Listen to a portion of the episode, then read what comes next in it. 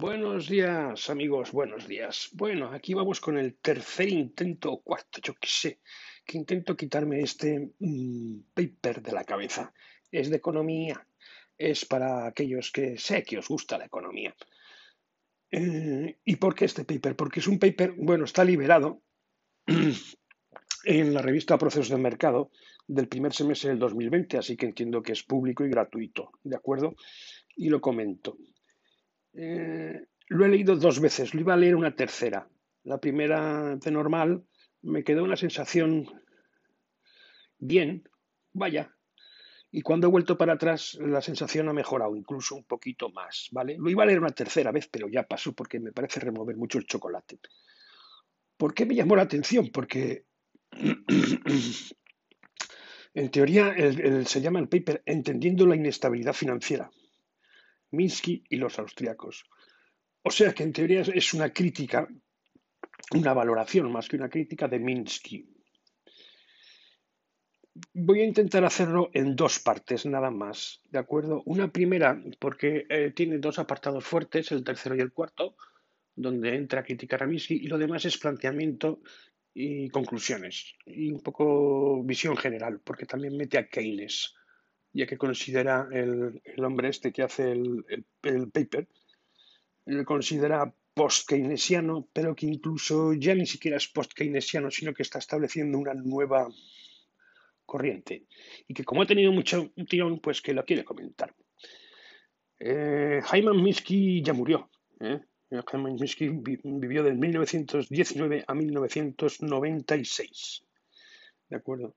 Si queréis saber algo más de Minsky, pues tenéis que ir a ver el post de la web con el audio de la explicación de Rayo, del profesor Rayo, que es buena. Aquí viene alguna cosita más. El nivel del paper, bueno, el paper os lo dejo en script en la página web para que subáis. La primera parte está limpia y la segunda rayada, todo de seguido, ¿vale? Yo creo que los que sois del palo de economía lo podéis leer perfectamente incluido Jorge, que va a entender el 80% del artículo y yo creo que se lo va a pasar bien. En serio. Y, vamos con ello, y es lo que, como lo voy a enfocar, ¿vale? Así que voy a intentar hacerlo ligerito. Esta primera parte y la siguiente, pues oye, si tengo tirón, la comentamos porque ya entra más en detalle. Pero creo que va a dejar buen saber de boca a todos aquellos que estamos pidiendo que se actualice un poquito la escuela austríaca. ¿De acuerdo? Entonces, en principio, él va a usar el articulito. Venga, vamos allá. Un poquito de corte y empezamos.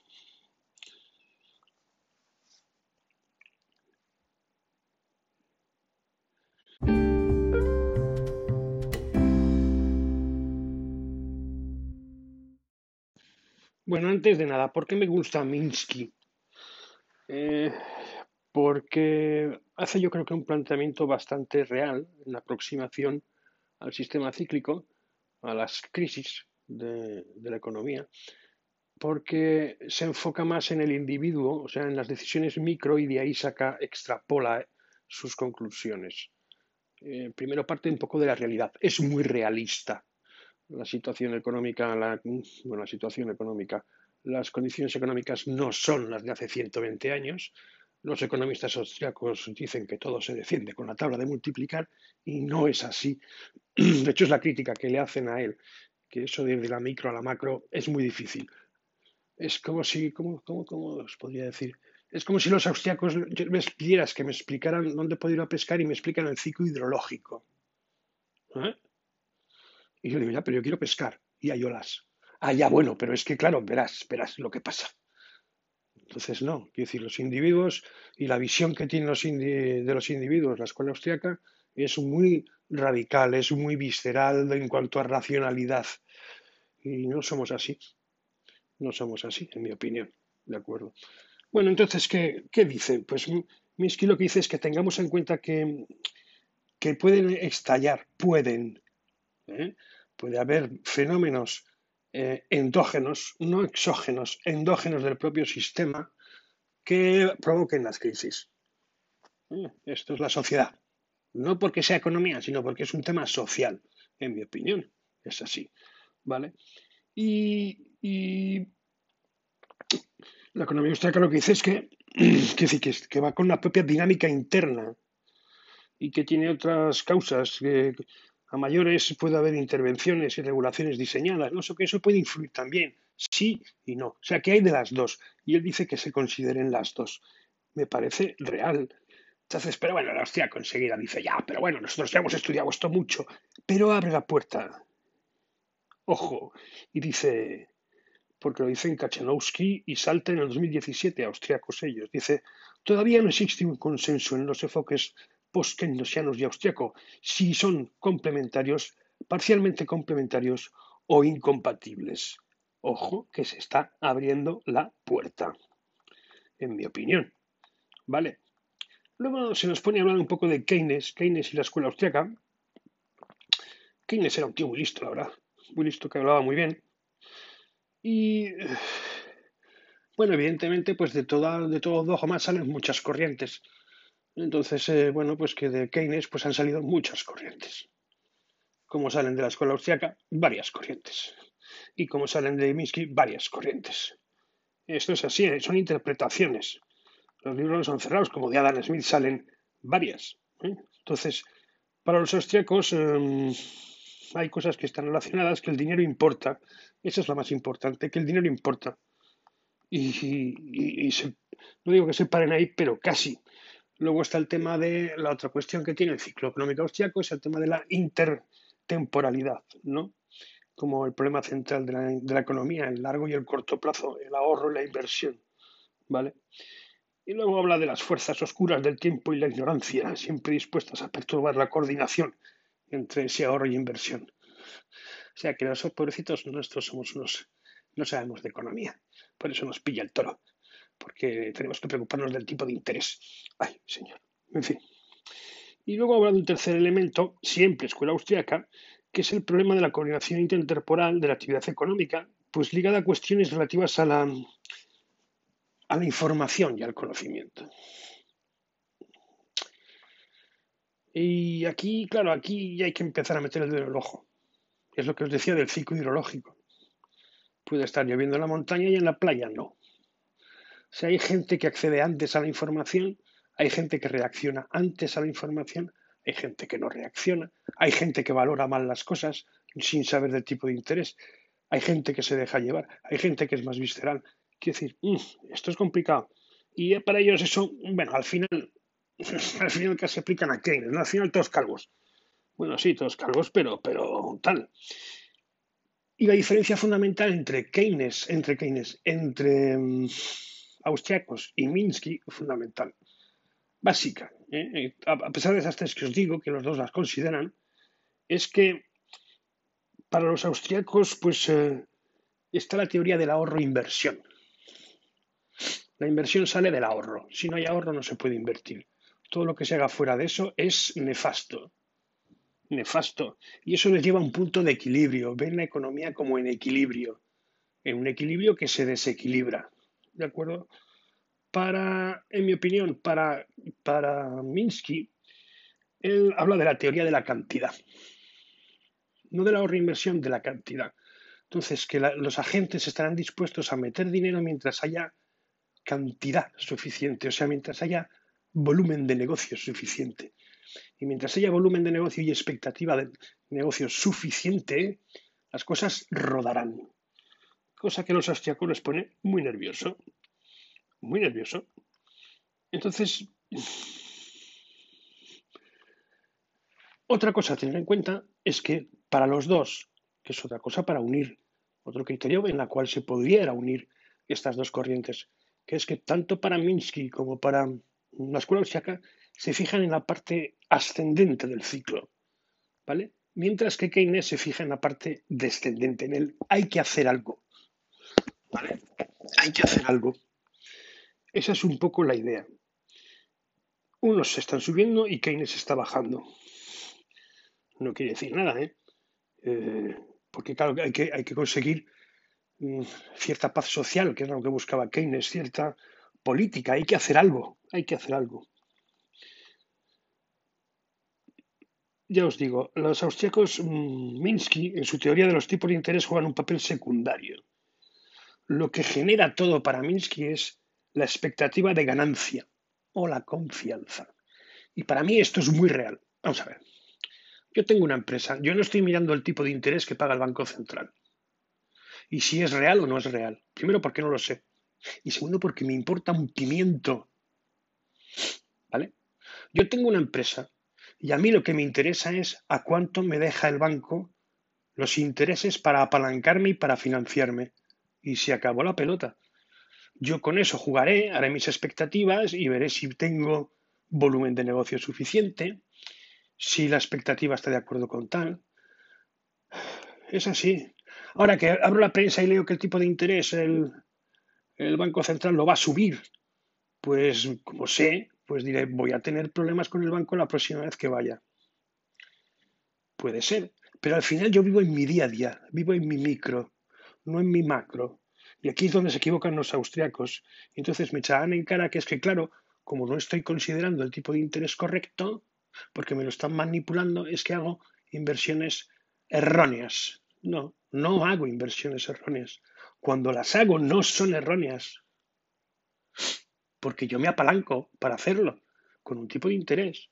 Yo me compro una casa y me la compro con lo que sé. No sé si el precio va a subir o va a bajar en el futuro. Sé que necesito una casa, voy al banco, pido la hipoteca, me dicen cuánto es el interés y puedo aceptarlo o no. Eso es todo. Aquí, si os acordáis, viene una cosa muy curiosa que saca Minsky. Si os acordáis de Keynes, Keynes habla de los, para solventar estos temas, habla de los em, de los animal spirits, espíritus animales, que no es más ni menos que reflejar la subjetividad del mercado, a mi modo de ver. La subjetividad del mercado, todos somos individuos, no como piensan los austriacos, sino que tenemos nuestro corazoncito y nuestros sesgos de información y nuestras ambiciones y nuestras metas. Para los austriacos no, somos pobres ignorantes que no sabemos de economía y que estamos sujetos a la malignidad del Estado y a la intervención. ¿Sabes? Que yo no quito razón en eso. Pero hombre, somos personas y jugamos con lo que jugamos. Bien. Y a mayores, que está muy bien, Minsky les dice, oiga, tengan ustedes también en cuenta otra cosa. En el mercado, en la sociedad, porque ha evolucionado mucho, tenemos que tener en cuenta otra serie de jugadores, que vamos a llamar los grandes jugadores, y que influyen, y que influyen. Y están ahí, y no, los puedo, no me los puedo quitar de en medio. El too big to fail, cosas así, ¿no? El Blackstone, las sociedades de inversión, el Fondo Soberano Noruego, que influyen en el mercado, porque tienen sus propios criterios, diga lo que diga el Banco Central, que les atará más o menos, etcétera, etcétera. ¿Vale? Voy a ver si encuentro la definición de gran jugador. Creo que estaba por aquí abajo. Bueno, ya aparecerá. Si aparece os la leo. Creo que es muy intuitivo y que lo entendéis. Y porque además estos grandes jugadores pueden transmitir confianza o desconfianza en función de cómo se muevan. Para los austriacos, evidentemente, los grandes jugadores no son nadie más. ¿Que pueden un día al mercado? Sí. Y ellos entonces lo que dicen es, hombre, habría que estudiarlos. Pues no sé si bueno o malo. Mira, yo no sé si serán buenos o malos, pero están ahí. Y hay que tenerlos en cuenta. Pero ¿cómo? Como factor subjetivo, nada más, no como factor de análisis. Porque pueden producir efectos de riqueza negativa o efectos de riqueza positiva. Y esto tiene que influir. Entonces, hasta aquí los austriacos empiezan a entrar un poquito. Sí entran un poquito. ¿Vale? Mm, la teoría de lo financiero dice, el núcleo del análisis de Minsky es una teoría sobre la financiación de la inversión, según la cual la inversión es esencialmente impulsada por, uno, la diferencia entre el precio de demanda y el precio de oferta de los bienes de capital. Dos, el volumen de la financiación interna y por tanto la expansión de la empresa depende de su acumulación de capital a partir de los beneficios corrientes. Se acabó. Esto es real como la vida misma. O sea, yo sé que hay un gap entre el tipo de interés a corto y el tipo de interés a largo, y no lo puedo negar, lo hay. Luego juego con ello. No lo puede usted evitar. Yo no sé si habrá mucho o poco, ni no lo sé, lo hay. Y como lo hay, es un posible beneficio, juego con él. Y lo segundo es que yo mi nivel de financiación como empresa, que son las que movemos el cotarro, pues tengo mis propias variables. Y, dependeré pues, de lo que quiera hacer con ello. Unas veces mantendré líquido por los motivos que sean propios. Mirar ahora, ahora están endeudadas las empresas. Lo hemos visto ayer en la declaración de, del señor Guindos. ¿Y por qué están endeudadas? Porque es muy barato para ellas. Porque necesitan la deuda. Porque no están en situación solvente. Pero si tuviera dinero, pues eh, jugaría el dinero. ¿Por qué? Porque no tengo dónde ponerlo. Si hay un exceso de ahorro y no tengo dónde ponerlo, tan peligroso es como lo otro. ¿Vale? Y ese es un poco el tema. ¿Y eso cómo se mueve? Pues se mueve, como dice Minsky, pues por precio de demanda, por precio de demanda y por precio de oferta.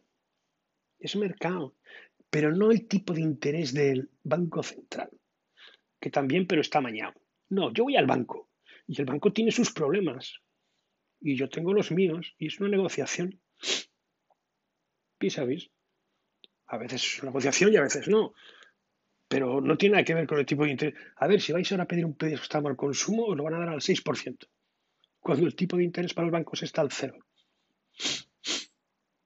¿Veis? Y es, que es real, es que Minsky es real en esto y hay que considerarlo. Otro segundo factor que dicen que le achacan a Minsky, pues que la inversión que puede ser financiada por la deuda de hoy depende de los flujos de caja que esperen tanto los prestatarios como los prestamistas.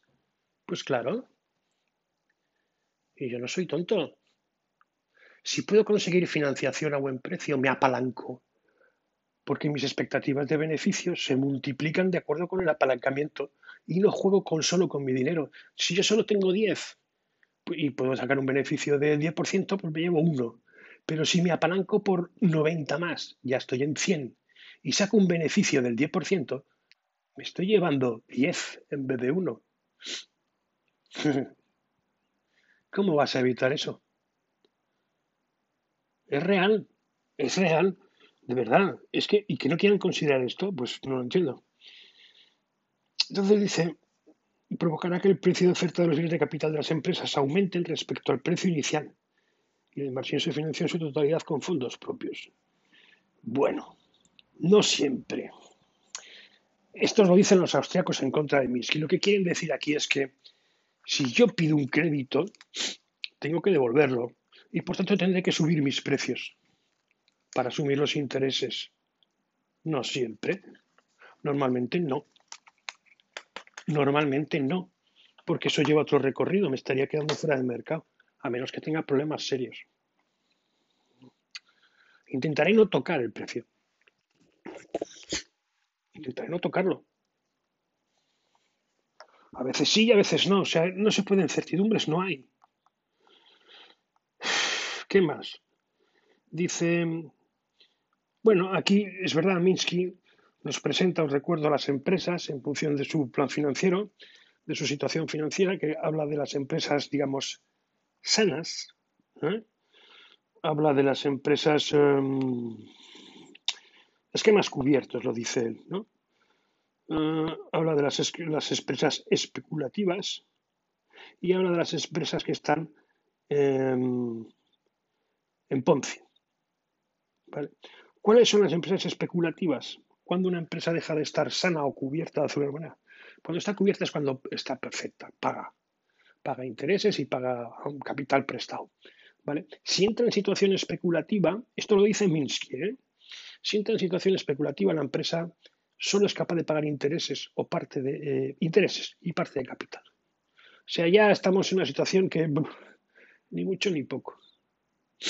Situación de muchas empresas hoy, según el comentario del señor de Guindos. Y tercera, que son las empresas que están en Ponzi, en esquema Ponzi. ¿vale? Que son aquellas que no pueden pagar ni los intereses ni el capital, con lo cual tienen que renegociar su deuda por completo y empiezan a hacer una pelota. Empresas zombies, que nos decía Patrick Arty. ¿Vale? Y claro, aquí, si está la situación de las empresas, esto tiene que formar parte del ciclo, porque a medida que el ciclo empieza a degenerar, a medida que el ciclo empieza a avanzar, las empresas se irán comportando una manera de otra porque se endeudan más, meten más dinero, empieza tal, bueno, y ya pasas el ciclo y la cosa se te complica, hay que ir dando marcha atrás, a dónde vas al banco, renegocias, ¿vale? Y ahí es donde meten en problemas a los bancos. Pero claro, ¿qué va a hacer el banco? Empresas zombies. ¿Las dejo caer? Pues ni me devuelven el préstamo y voy a pérdidas. Bueno, pues voy a mantenerlas. Bueno, pero si las mantengo a ellas, no mantengo a las sanas, que son las que dan beneficio. Eso lo comentó Patrick Arty. ¿Que es real como la vida misma? Lo sé, lo sé, ¿vale? Pero bueno, los austríacos tendrán que decir algo. Entonces, claro, dice los, los que dicen, dicen los precios de los activos al incorporar estas expectativas aumentarán por encima de los precios de producción habituales, lo que provocará un estímulo para las inversiones que a su vez impulsará la producción, los beneficios y el empleo. Lo repito más despacio. Esto es en condiciones normales. Los precios incorporan las expectativas. ¿De acuerdo? Por tanto, empezarán a subir por encima de los precios de producción habituales y la burbuja empieza a crecer lo que provoca un estímulo para las inversiones, porque más gente quiere el mismo beneficio. Y a su vez esto impulsará la producción, los beneficios y el empleo. Todo crece. Más casas, más gente trabajando en construcción. Bueno, esto es una burbuja.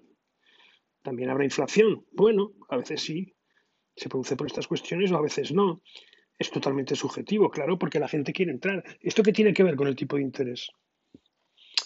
¿Eh? Entonces, Miski lo que dice es que a medida que el sector real crece, el sistema financiero se vuelve más y más frágil.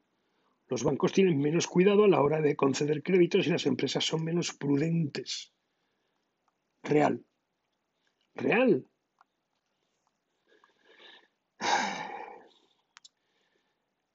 ¿Qué señala Minsky en cuanto a las inversiones? Pues dice que, en primer lugar, ¿qué es lo que ha cambiado? Pues que la naturaleza es cada vez más especulativa. En la etapa de euforia general, los compromisos de deuda de las empresas aumentan más rápido que los beneficios y finalmente los superan. Esperando una futura bonanza, las empresas empiezan a refinanciar su principal recurriendo al endeudamiento real. A ver, yo he estado en épocas en las que había que crecer todos los años un 5% de presupuesto. Era imposible, no había mercado, pero había que crecer un 5%. Era lo que estaba fijado. ¿Lo conseguías? Ningún año. Y había que decir, dice, oye, hemos crecido un uno y medio, y date con un canto de los dientes. ¿Eh? Real. Esto para los austriacos es hacer malas inversiones, porque estás falseando tus mm, luces. Y de, hecho, pues llegas a un periodo de euforia y de optimismo. Llega un momento en que las expectativas cada vez pues se van.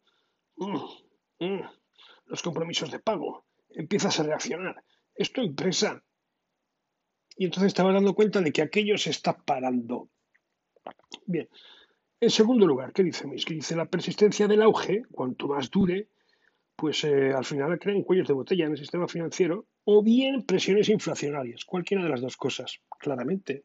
O empieza a subir el precio como porque ya no hay suelo disponible y los del suelo se quieren poner morados, o el banco ya no tiene más pasta. Puede, ¿vale? Eso es más que el tipo de interés. ¿Esto qué tiene que ver con el tipo de interés? No, esto es otra cosa. Entonces, lo que explica es que puede producirse una crisis tanto se aumentan los costes financieros como se aumenta la preferencia por la liquidez, o como si los flujos de caja resultaran menores de los previstos. Y entonces la gente se empieza a poner nerviosa y Minsky dice, cuidado que el ciclo está cambiando. Básicamente, ¿por qué? Por cantidad. Hay más factores y Minsky los hace ver. Todo influye, pero básicamente esta es la historia. Los austriacos que no, que esto todo viene de la, del tipo de interés, de meter a los bancos en problemas, de la reserva fraccionaria. O sea, que todo se explica por aquí, todo lo demás es secundario. O sea, es, secundario, es secundario temporalmente. Y no estoy de acuerdo. No estoy de acuerdo. Entonces, fijaros lo que dice Garrison, que este es. Lo mismo, dice, el aumento del ahorro reduce el tipo de interés y da lugar a un verdadero auge. Bueno, puede, porque un exceso de ahorro no colocado da problemas. En el caso contrario, un tipo de interés manipulado que trata de imitar las condiciones del mercado en un verdadero auge, pero que no va acompañada del ahorro necesario, da lugar a un auge artificial, que como no hay ahorro detrás, pues tarde o temprano se paga. Bueno, a veces, depende de los tiempos. Las asignaciones erróneas van seguidas de reasignaciones. Se ocurre que es el tiro. Y no estoy de acuerdo con eso. Pero bueno, ¿qué es lo que hay? No me voy a meter en más historias porque el resto ya se pone a analizar a Minsky con los austriacos, que son los capítulos cuarto y quinto, no tercero y cuarto. Voy a bajar, bajar, bajar, bajar. Bajar, bajar, bajar. Hasta que lleguemos a las conclusiones. Ah, vamos a ver. Es un paper largo, ¿eh? de unas 45 páginas más o menos, pero que no se lee mal. Está el ahorro forzoso, está la expansión crediticia, o sea, pero las frases son de, habría que considerarlo. ¿Eh? Dice que los austriacos, en conclusión, aquí en otro párrafo que Nicali Arena dice que se equivoca al identificar erróneamente la causa fundamental de la inestabilidad financiera. Para ellos es el tipo de interés y la reserva fraccionaria. Y yo no estoy de acuerdo al 100%. A veces sí y a veces no. Depende de muchas cosas. Depende de muchas cosas. Vale, a ver si llego. A ver si llego.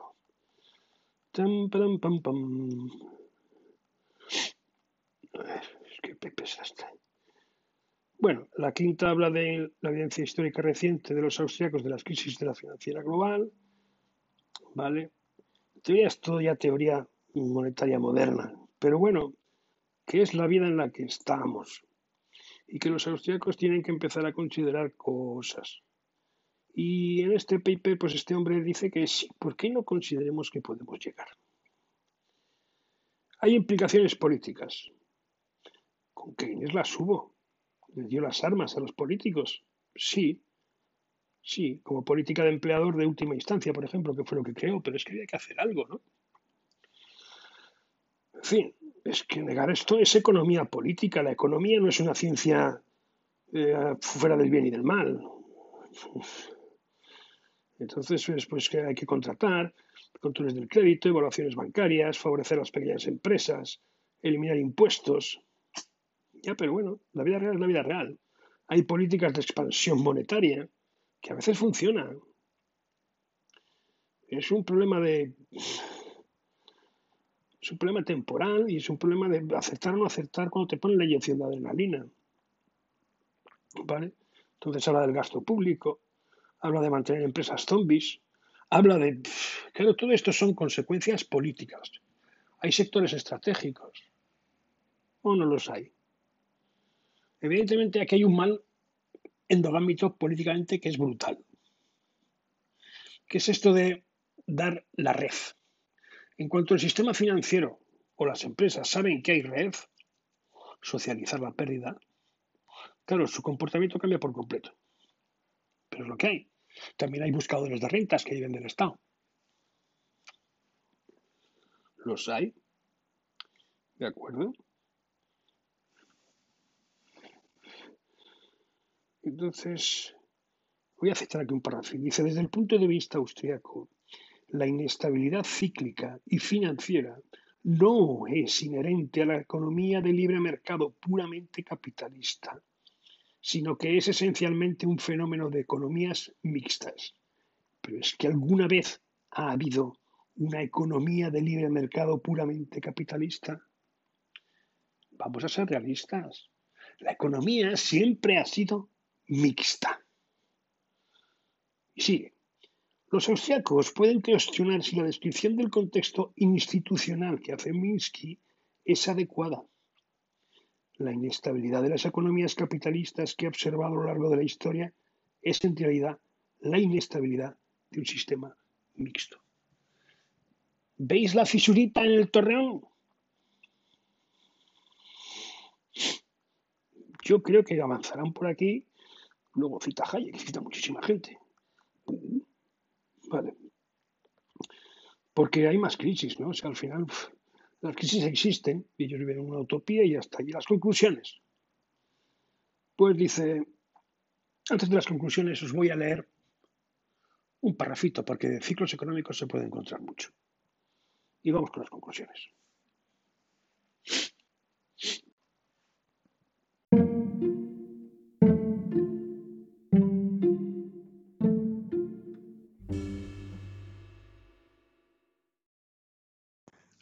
Para mí los ciclos económicos, y anda que no hay literatura al respecto, son un problema más social humano asociado a las personas y algún tipo de ley universal.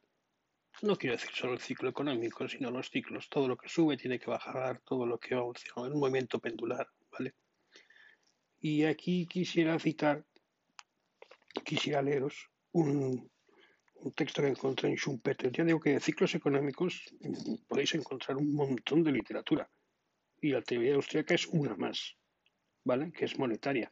Pero ahí está el tema de la sobreproducción, que según los austríacos va, va, va em, aparejada al tema monetario. Eso es todo. Y yo creo que esto es bastante más complejo, como Marx vio y otros muchos. Por ejemplo, y os lo voy a citar porque me costó encontrarlo en la historia económica de Schumpeter, análisis económico de Joseph A. Schumpeter, cuando habla de los ciclos, ¿vale? Y cita un libro muy famoso, unas declaraciones también, de Lord Overstone, que formaba pareja en ese momento con uh, pareja de discusión, como Hayek y Keynes, ¿vale? Y Lord Overstone, que teorizaba audaz e intencionadamente, aunque también partiendo de los hechos, particularmente los de su experiencia de banquero, expone que el estado del comercio, las comillas son suyas, gira manifiestamente en un círculo establecido, que él divide en el ciclo.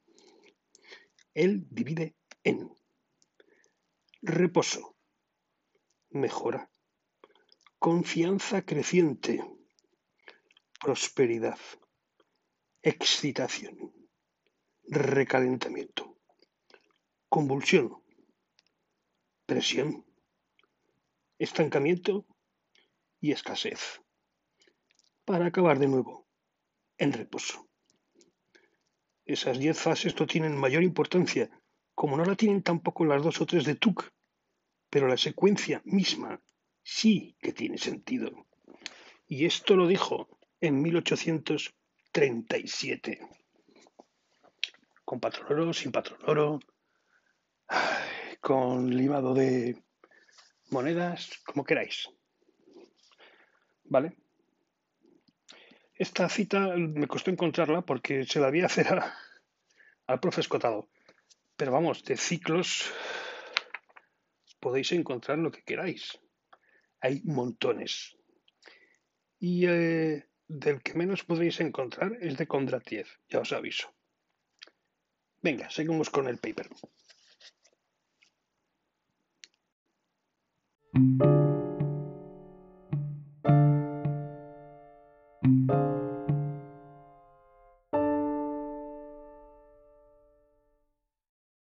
Bueno, y para ir acabando ya vamos con las conclusiones.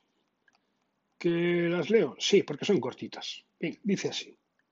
Aunque la interpretación que hace Minsky de la macroeconomía y del mensaje esencial de Keynes choca con otras afamadas interpretaciones alternativas, ha ido adquiriendo cada vez más influencia en los años posteriores a la crisis financiera global, 2008.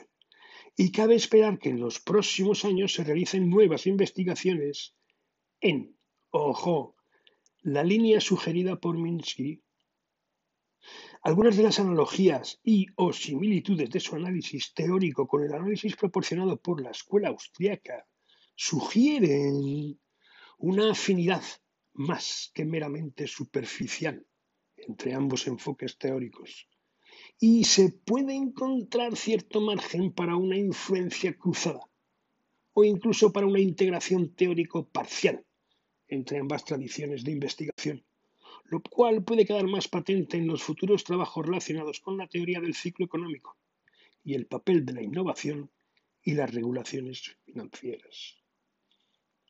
Y aquí la cal. No obstante, tanto en lo que respecta a la causalidad fundamental como a las conclusiones y prescripciones de materia política, ambos enfoques siguen siendo incompatibles a nivel fundamental y difícil, si no imposible, de conciliar. Gran parte del desacuerdo sobre cuestiones políticas entre los post-keynesianos y los austriacos depende de la respuesta a la pregunta de si las acciones e intervenciones de los grandes jugadores, esos que hablábamos al principio, en las economías mixtas, en la economía, son estabilizadoras o desestabilizadoras. No sé, el gato caza ratones. Los poskeynesianos creen que pueden, si se llevan a cabo de manera adecuada, las estabilizadoras, ser estabilizadoras. Eso dicen los Keynes. Bien, los austriacos, por el contrario, creen que en su mayoría tendrán a ser desestabilizadoras. Puede, tanto una cosa como la otra. Las conclusiones de Minsky sobre las cuestiones políticas manifiestan una falta de familiaridad con las conclusiones del análisis austriaco sobre los problemas de planificación central de los grandes jugadores, como el gran banco y el gran gobierno. A ver, siendo realista, será normal que tiendan a desestabilizar porque se convertían en oligarquías, en un totus revoluto donde todos nos lo llevamos crudo, Pero que están ahí. Entonces lo que habrá es que ver, bueno, pues seguir peleando. Y termina. Incluso si los dos marcos teóricos no se contradijeran directamente entre sí, ya que en realidad son inconmensurables, se puede decir que el paradigma austro-wixeliano proporciona conocimientos que, pueden complementar y corregir los análisis de Minsky sobre la experiencia histórica de la crisis financiera global y de la gran recesión. O sea, a ver, ¿qué podemos mejorar? Que eres un chico listo, pero que nosotros llevamos ya 120 años con esto. ¿eh? Pero bueno, es una fisurita, ¿estoy de acuerdo conmigo? Así que espero que cambien un poquito. Y con eso, mm, sin entrar en el debate que yo no sé si haré, de la segunda parte está en la que se critica a Minsky en detalle, que son tres apartados o dos apartados un poco más puntillosos. Igual con esto es suficiente, animaros a ver el paper que le tenéis en script y en la página web y a verlo. A mí Minsky me gusta, insisto, porque es real. Dejemos de mirar el Producto Interior Bruto y este tipo de historias. Vivimos para hacer negocios, como dice Minsky. Lo demás, lo demás son utopías. Tanto unas como otras. Venga, anda, hasta luego.